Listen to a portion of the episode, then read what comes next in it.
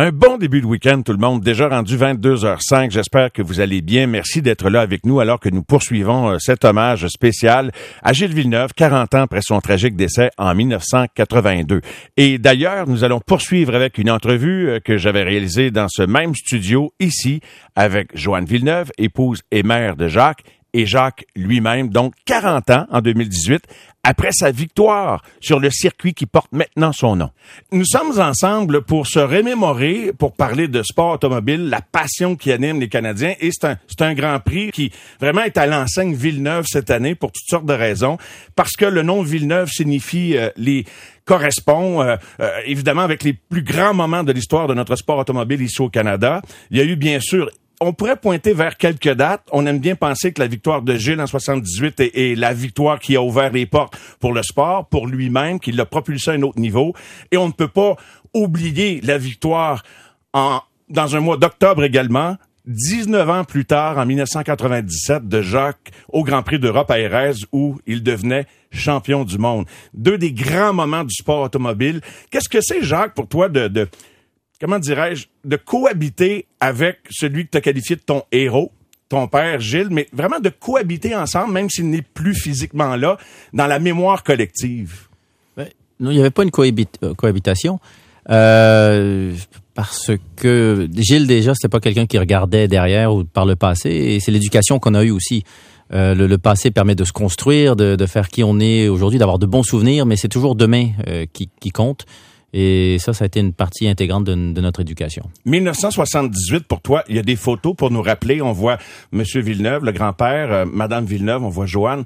On te voit gamin. Je pense pas que Mélanie était sur. Était-elle sur non, la photo, Mél Mélanie? Non, Mélanie avait 4 ans à l'époque, donc c'était beaucoup, c'était beaucoup trop petite pour venir s'asseoir pendant toutes ces heures, regarder les voitures tourner. Donc, euh, Jacques, Jacques, était passionné par la course Alors, automobile. Je pouvais les regarder 10 heures les autos tourner, donc c'était pas, c'était pas un problème. Jacques, 1978, t'as quel âge à ce moment-là? Euh, 7 ans. 7 ans, oui, bravo, 7 ans. T'as été à l'école, hein?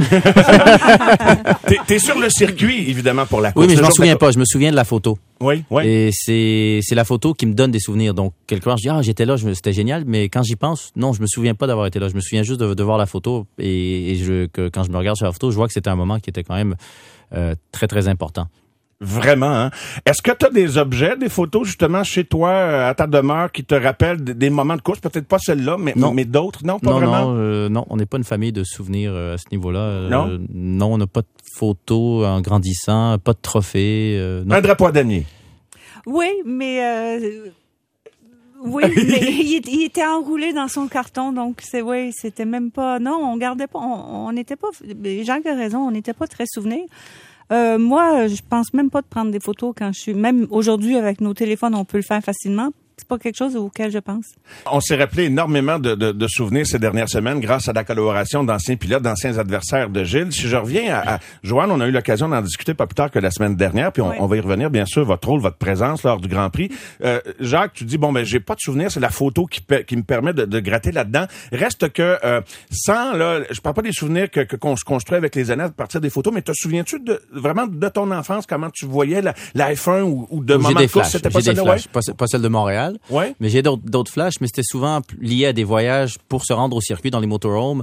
Et puis à l'époque, euh, en Europe, chaque pays avait sa monnaie. Donc je me souviens, on prenait une nouvelle monnaie qui était pleine de couleurs et je trouvais ça génial. Donc c'est des petits flashs comme ça qui sont peut-être pas reliés nécessairement à la course elle-même. Je comprends. Euh, mais te souviens-tu par ailleurs du moment où tu as eu envie, où tu te, où tu te, où en fait c'est, c'est, t'as- ça a toujours été dans ton ADN que de penser que tu voulais conduire ces, ces n'y a, voitures-là? jamais eu de question. De, de- mon premier souvenir est euh, un jour je vais faire de la course automobile, c'est tout. Ça, la question ne s'est jamais posée. Il n'y a jamais eu de doute pour qui que ça soit.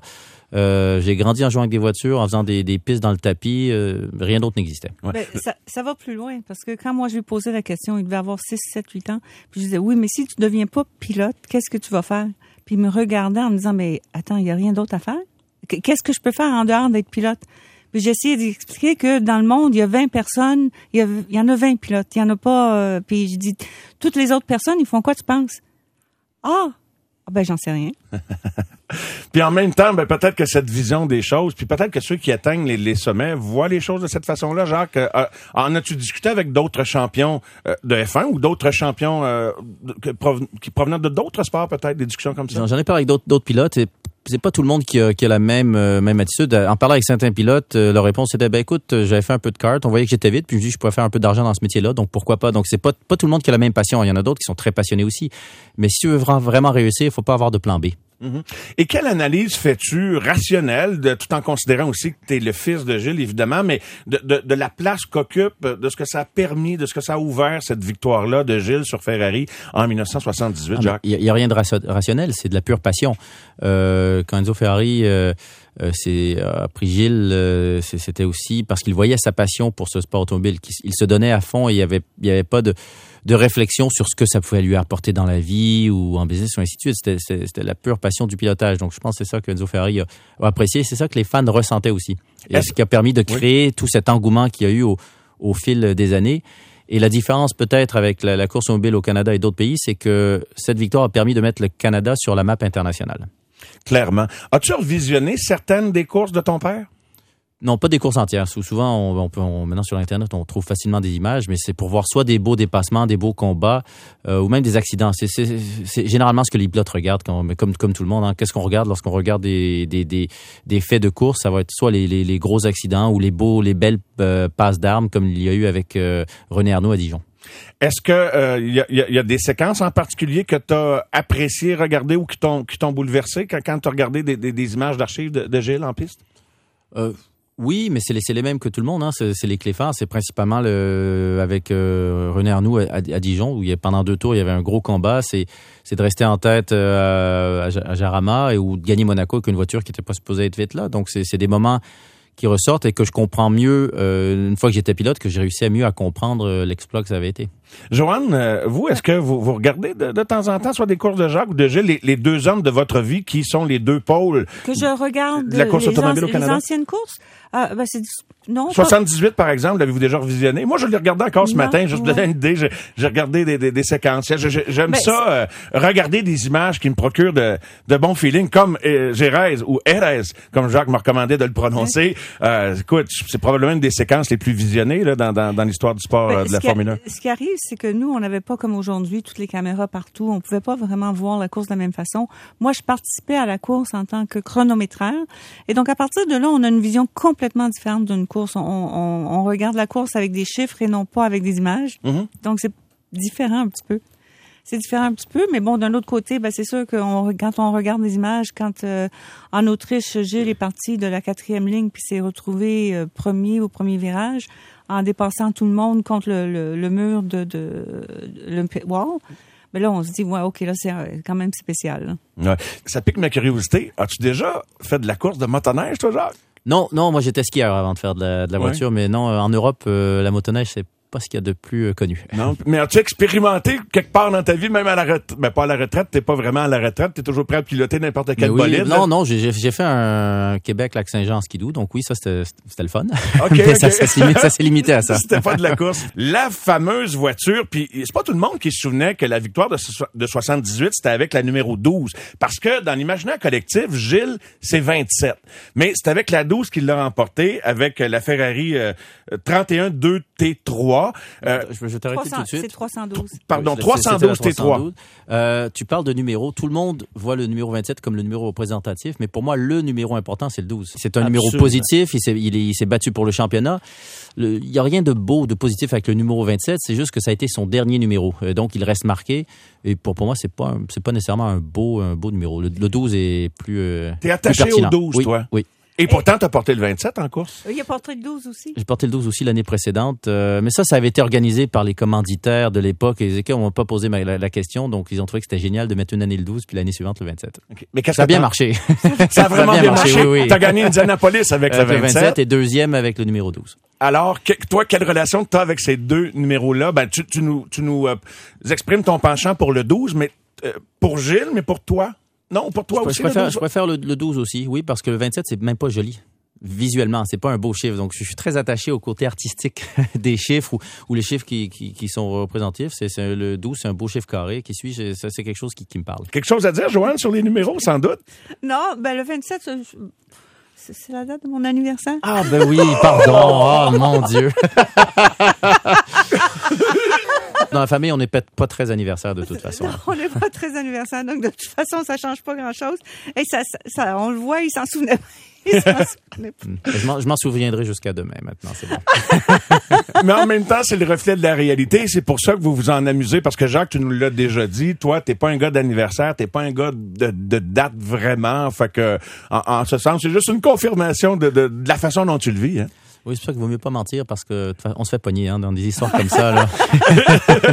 Ça nous rebondit en pleine face très souvent. Maintenant, je reviens à, ce que je voulais amener comme euh, peut-être sujet de conversation parce que il y a une fascination pour les, les bolides, les voitures, on le sait. Là, a- je parle des voitures de consommation, mais maintenant un pilote avec la voiture avec laquelle il course à, à fond la caisse. Euh, la, la fameuse 312 T3 numéro 12, Jacques, tu l'as déjà piloté celle-là. Est-ce que c'est celle que tu avais pilotée euh, à, à Fiorano? Non, à Fiorano, c'était la T4. C'était celle du, champ- du championnat où, les, les- où la, la Ferrari était une merveille à piloter. La T3 était inconduisible. Vraiment, c'est une voiture compliquée. Qu'est-ce que tu peux nous dire d'une Ferrari, d'une monoplace F1 qui, qui, qui roulait en 78, celle que ton père a conduite là? C'était- c'est- Qu'est-ce que ça te dit comme bolide? Est-ce que ça te parle? Est-ce que t'as Ah oui, c'est c'est magnifique. C'est c'est que quand c'était bien construit.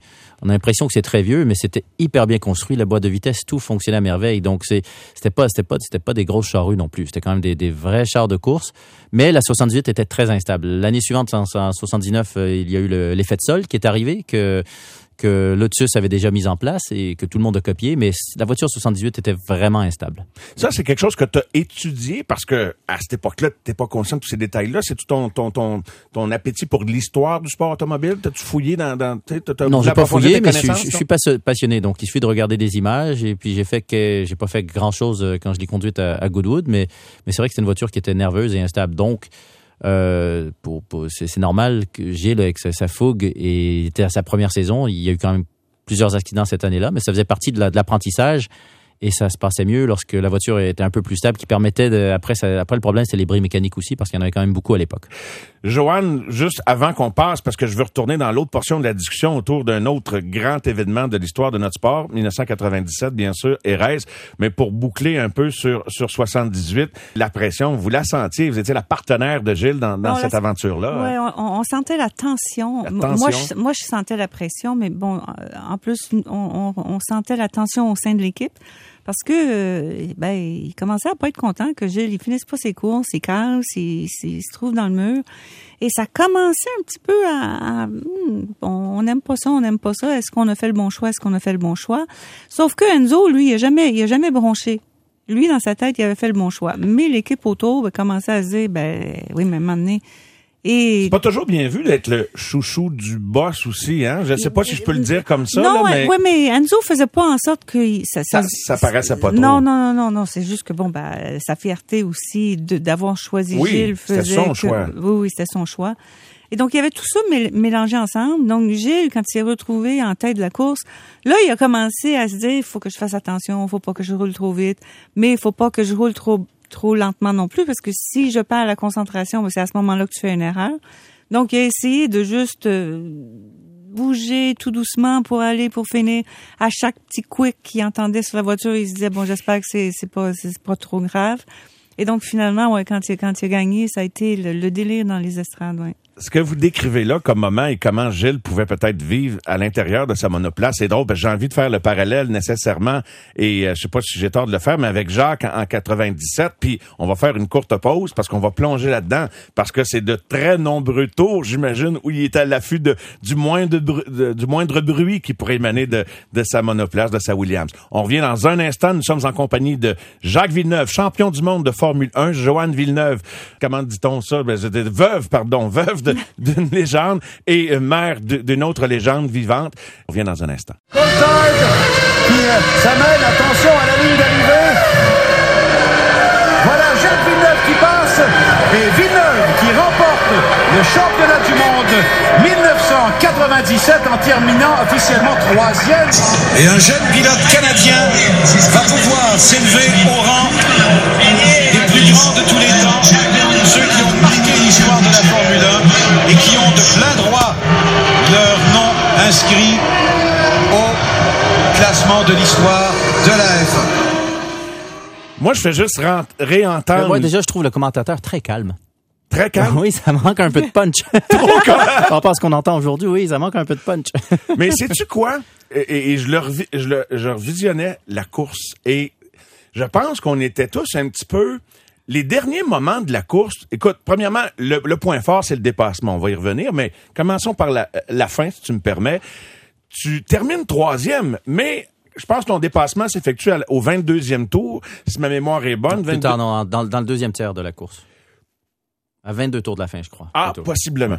Et donc, on arrive dans, dans le dernier tour, et là, Akinen te dépasse et Coulthard te dépasse. Et Pierre Houd, le descripteur qu'on entend juste avant l'extrait, suggère, dit, est-ce un cadeau de Jacques? Parce qu'on s'attend tous à devoir finir premier. Tu mènes la course jusqu'au dernier tour. Ben, Je les ai pas vus revenir. J'étais tellement concentré sur terminer cette course parce que le choc euh, la- dans l'accrochage avec Schumacher était vraiment euh, fort, puissant. Et donc, je me doutais qu'il y avait quelque chose qui avait été plié un peu sur la voiture. Donc, euh, je freinais tôt, j'évitais les vibreurs, j'accélérais pas fort. Donc, euh, je les ai pas vus revenir. Quand je les ai vus dans, dans quand j'ai vu Akinen dans rétroviseurs à trois virages de la fin, soit je, je me mettais à attaquer, je me battais contre lui, soit je le, je le laissais passer. Euh, après, quand j'ai vu Coulthard, lui, c'était un chum du bon. De toute façon, je l'ai pas gagné la course. Donc, deuxième, troisième, c'est pas grave. Euh, me laisser mon chum passer, ça va être le fun. Donc, pas de cadeau à Akinen, même petit cadeau à Ben, Coulthard. une fois que j'ai plus la victoire, oui. Après, c'est deuxième, troisième, ça change pas grand-chose. Sur le coup, quand tu vois Keenan te dépasser, c'est sûr que tu sais que tu es champion du monde. Mais euh, je veux dire, est-ce que mais je pense que c'est ça qu'on sent dans la description. Même les spectateurs, on était un petit peu, on, se- tu sais, on- un peu déstabilisés momentanément. Ah, je me fichais complètement de la victoire. Ça, la, la victoire de la course elle-même ne me traversait même pas l'esprit. Tout ce qui comptait ce jour-là, c'était le championnat. Vraiment, puis on l'a senti. Et d'ailleurs, il faut revoir les images quand tu es au point de presse, là, quand tu es assis. Euh, Je pense, je sais pas combien de minutes et d'heures après la course, le niveau de concentration que ça exigeait. Et on faisait avant la pause le lien avec le fait que Gilles avait remporté des courses 78 et, d'autres où il y a- avait il espérait que sa voiture tienne le coup. Comment tu le vivais justement? Tu sentais? Parce que le choc avec Schumacher après l'avoir revu des centaines de fois. Tu sais, je regarde ça là, ça aurait pu être un accident bien plus grave que la collision qui s'est produite. C'était supposé être un accident. Euh, on parlait un peu de chance tout à l'heure. Il faut avoir la chance de son bord parce que c'est le genre d'accrochage qui, 99 fois sur 100, euh, se termine dans le clos. Euh, Un roue dans roue, là. Roue dans roue. Il, il a manqué son coup. Tout- il a manqué son coup. Euh, c'est ça, c'est ça qui est incroyable? Peux-tu nous faire revivre comment tu vis l'amorce de ton dépassement sur Schumacher en 1997 puis comment tu l'as préparé? Mais ça, ça s'est préparé tout au long de la course. Hein. C'est j'ai fait toute la course derrière lui.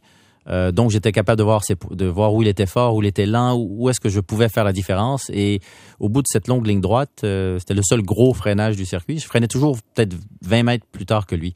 euh, à chaque fois. Et j'étais- j'y arrivais tout proche en fin de freinage. Donc je savais qu'il y aurait peut-être y avoir un moment avec une opportunité plus tard dans la course. Et là, ça s'est présenté après le deuxième ROP parce que lui, il a fait son pit stop deux tours avant moi. Et les pneus, à l'époque, il y avait une performance incroyable pendant deux tours et après, ça se stabilisait. Euh, et moi, lorsque j'ai fait mon arrêt au puits, je suis ressorti, j'étais peut-être à 4 secondes de lui, mais avec des gommes neuves. Donc, j'ai pu remonter. Et quand j'ai vu que j'ai remonté, je savais que le, deuxième tour, c'était ma dernière chance de toute la course pour tenter le, dépassement. Donc, le virage précédent, qui était un virage très rapide, là, je suis passé euh, plus vite que d'habitude. J'ai même mis euh, deux roues un peu à l'extérieur. Donc, une grosse prise de risque parce que je savais qu'il fallait que je me rapproche de lui de peut-être un ou deux mètres par rapport aux autres tours. Et quand dans la ligne droite, j'ai vu que j'étais ce un ou deux mètres plus proche que lui, je savais que j'allais plonger. C'était décidé. Je savais que ce tour-là, j'allais plonger au moment de sauter sur les freins, mais il fallait que je le fasse quand lui avait déjà commencé à freiner, qu'il ne regardait plus dans les rétroviseurs. Aimes-tu le fait que quand on pense à la conquête de ton titre en 1997, que c'est associé à une manœuvre audacieuse, c'est-à-dire un, un dépassement, pas. euh, Ben, sinon, le- ça aurait été un championnat banal. Euh, c'est comme la victoire d'Indianapolis. C'est la manière de, gagner a une grosse influence sur la qualité du, championnat. Euh, normalement, on, devait gagner le championnat à Suzuka le week-end précédent parce que à Suzuka j'avais 9 points d'avance et, euh, j'ai copé d'une pénalité un peu discutable euh, qui m'a disqualifié avant la course, euh, qui m'a disqualifié pendant les essais libres, euh, parce qu'il y avait un drapeau jaune lorsqu'on sortait de la, de la voie des stands et, et on est six pilotes à pas avoir ralenti.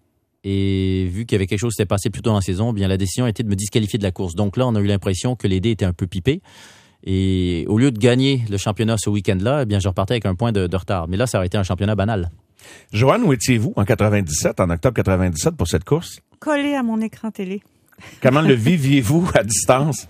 Hein? Comment le viviez-vous?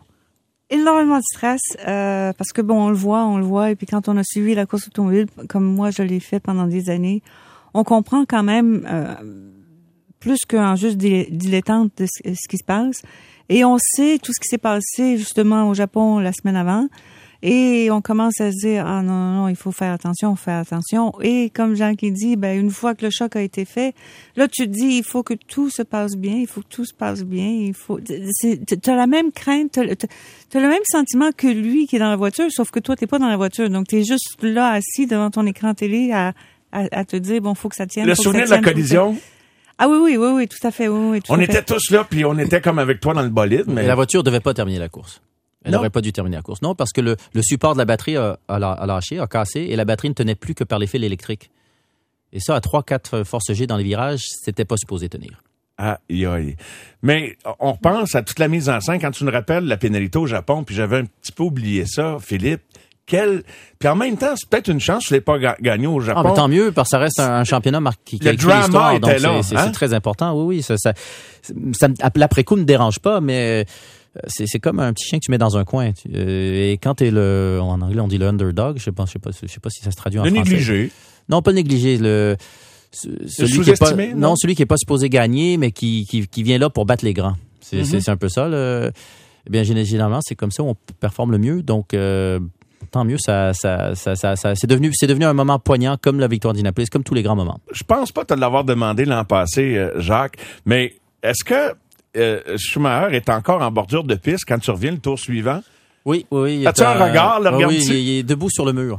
Et, et il me regarde et, et je sais pas si c'est l'imagination, mais pour la première fois, j'ai vu un Schumacher qui est fatigué, de la tra- trans- avec de la transpiration alors qu'il ne transpirait jamais. Donc, ça a été un moment difficile cette course-là pour lui. Et on le voit, il a perdu ses, mo- ses- ses moyens parce qu'il n'aurait jamais dû rester tanké dans, tanké dans, dans le sable. Euh, quand il s'est sorti, euh, il est parti tout droit, il aurait dû juste mettre du gaz et ressortir. Tout le monde le faisait. Mais là, il a un peu perdu ses, ses moyens, il s'est emmêlé les pinceaux et il s'est- coincé dans, dans le sable. Donc, c'est hallucinant. Et, et sa manœuvre, euh, c'était dommage pour lui parce qu'il aurait peut-être pu me dépasser après s'il n'avait pas tenté cette manœuvre-là. Donc, Il est un peu il- paniqué ou il, il sentait quelque chose lui glisser entre non, les mains? le- je pense que sa personnalité a pris le dessus. Il s'était dit de pas faire une chose comme ça parce que ça faisait un mois qu'on en parlait dans les médias. La FIA avait dit que si un pilote faisait ça, il allait être disqualifié et ainsi de suite. Donc, euh, c'est pour ça d'ailleurs que j'en avais parlé euh, aussi fortement. Tu voulais pour- préparer le terrain. Ben oui, et pour lui mettre de la pression.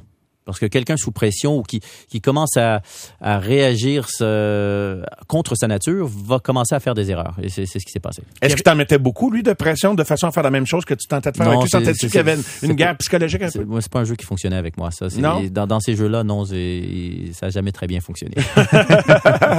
Mais euh, ça devait être... As-tu vécu un sentiment de satisfaction de le voir en bordure de piste? Ah ben oui, mais ben oui, parce que c'est c'est il s'était pris à son propre piège. Donc de de, de, de le voir payer le prix de ses manœuvres, c'était comme une justice rendue. Je ne crois pas avoir tort. Je pense que tu m'en as déjà parlé, mais juste avant la prochaine pause, tu sais, il y a eu une telle rivalité entre toi et Schumacher, une rivalité dont on parle encore. Est-ce, euh, ai-je tort de penser que tu as quand même du respect pour le pilote qu'il était? le- Ah, beaucoup, c'était un pilote qui, qui ne lâchait rien, qui était hyper vite. Euh, si on regarde les, les pilotes d'aujourd'hui, on a l'impression qu'ils étaient même pas mal propres sur la piste Schumacher parce que quand on voit ce qui se passe sur les pistes d'aujourd'hui, c'est le respect n'existe pas. Je pense que ça n'a pas fait partie de l'éducation de, de tous ces pilotes-là. Euh, mais c'était le premier à piloter de la sorte. Donc à, à l'époque, c'était très marquant et pas en positif. Nous sommes déjà de retour avec Jacques Villeneuve, Joanne Villeneuve. Mesdames, messieurs, c'est le 40e anniversaire de, euh, de la victoire de Gilles en 78. C'est sur le circuit qui porte maintenant son nom. Quand on lui a accordé cet honneur-là, ça t'a touché, euh, Jacques, toi, euh, que, que, le circuit soit rebaptisé? Ah, je je l'ai pas su quand, quand, ça a été fait. On n'a jamais mis la famille Villeneuve au courant de quoi que ce soit qui se passait avec Gilles. Parce que Gilles, selon la perception des médias, des, des différentes personnalités, appartenait à tout le monde. Donc pourquoi pour, pourquoi en parler avec avec madame, avec le fils, avec voilà. Donc il n'y a pas eu il y a pas eu de discussion à, à ce niveau-là. Ça vous a un peu contrarié, j'imagine? Je me mets dans une situation semblable. Je pense que. Mais il reste qu'avec le Non, non, recul. le, le nom du circuit, non, c'est c'est c'est quand même quelque chose de spécial. Euh, je pense qu'il n'y a pas beaucoup de personnes sur la planète qui peuvent avoir euh, un tel euh, c'est un circuit, c'est immeuble, c'est c'est quand même gros là, de porter le nom et de représenter euh, le Canada au niveau international. Donc c'est quand même touchant, c'est génial, euh, c'est fantastique. Euh, puis c'est- c'est- c'est- je pense que c'est une époque où médiatiquement les gens faisaient un peu moins attention aussi. Et puis T'aurais- ça, ça donnait aussi la reconnaissance de qui il était et, qui, et ce qu'il avait fait pour la course automobile. Donc c'était pas, non, c'était pas. Il appartenait au peuple. Oui. Oui. Ouais. C'est spécial quand son père, son héros, euh, son mari appartient à tout le monde, hein? appartient au peuple. Hein? Comment on vit ça? on n'a pas On- contrôle là-dessus, Joanne. hein? On n'a pas le contrôle dessus. On, euh, on- ben, j'en sais. Écoute, j'en sais rien. C'est une question que tu me poses. J'ai aucune idée. J'ai pas de réponse à ça. Non, parce qu'il faut, il faut connaître les deux côtés pour avoir une réponse. on, on connaît que ce côté-là. Mhm. Oui. En effet, en effet. Jacques, c'est un vrai plaisir de t'avoir parmi nous, euh, parmi les collaborateurs euh, des amateurs de sport. C'est euh, chacune des conversations est très appréciée et un plaisir de t'avoir pour ta visite annuelle en studio. Moment unique pour nous également, en compagnie de Joanne qui, qui- qui est avec toi. Joanne, c'est, euh, as-tu donné beaucoup d'entrevues? Vous donnez beaucoup d'entrevues en même temps que, que Jacques, comme ça? Non, en même temps, non, pas tellement. On- ben, lui est arrivé il y a très peu de temps de toute façon. Et puis, on, on, euh, ben, je pense que c'est plus intéressant de l'avoir lui tout seul ou, et de, et, et de, et de m'a- hier, ça. il y a des souvenirs que j'ai pas, que seulement, euh, Et- seulement et- ma et- mère a. et Vous vous complétez. Oh, oui, et à côté de ça, ben, euh, euh, si on m'interviewe moi, on va pas, on va poser des, des questions différentes, on va avoir une ligne directrice différente. Donc, mais bon, c'est ok aussi qu'on le fasse Ah, ensemble. il y a un bon équilibre, c'est très bien. Oui, oui. Absolument. Merci beaucoup, Joanne. Jacques, merci beaucoup. Bonne fin de semaine. J'espère que ça vous a plu, ce condensé d'entrevues que nous accordaient Jacques et Joanne Villeneuve en 2018. On retourne dans le temps encore plus loin, en 1979, au retour de la pause, avec René Arnoux, ancien adversaire et ami de Gilles, qui nous parle du fameux duel de Dijon en 1979, évidemment.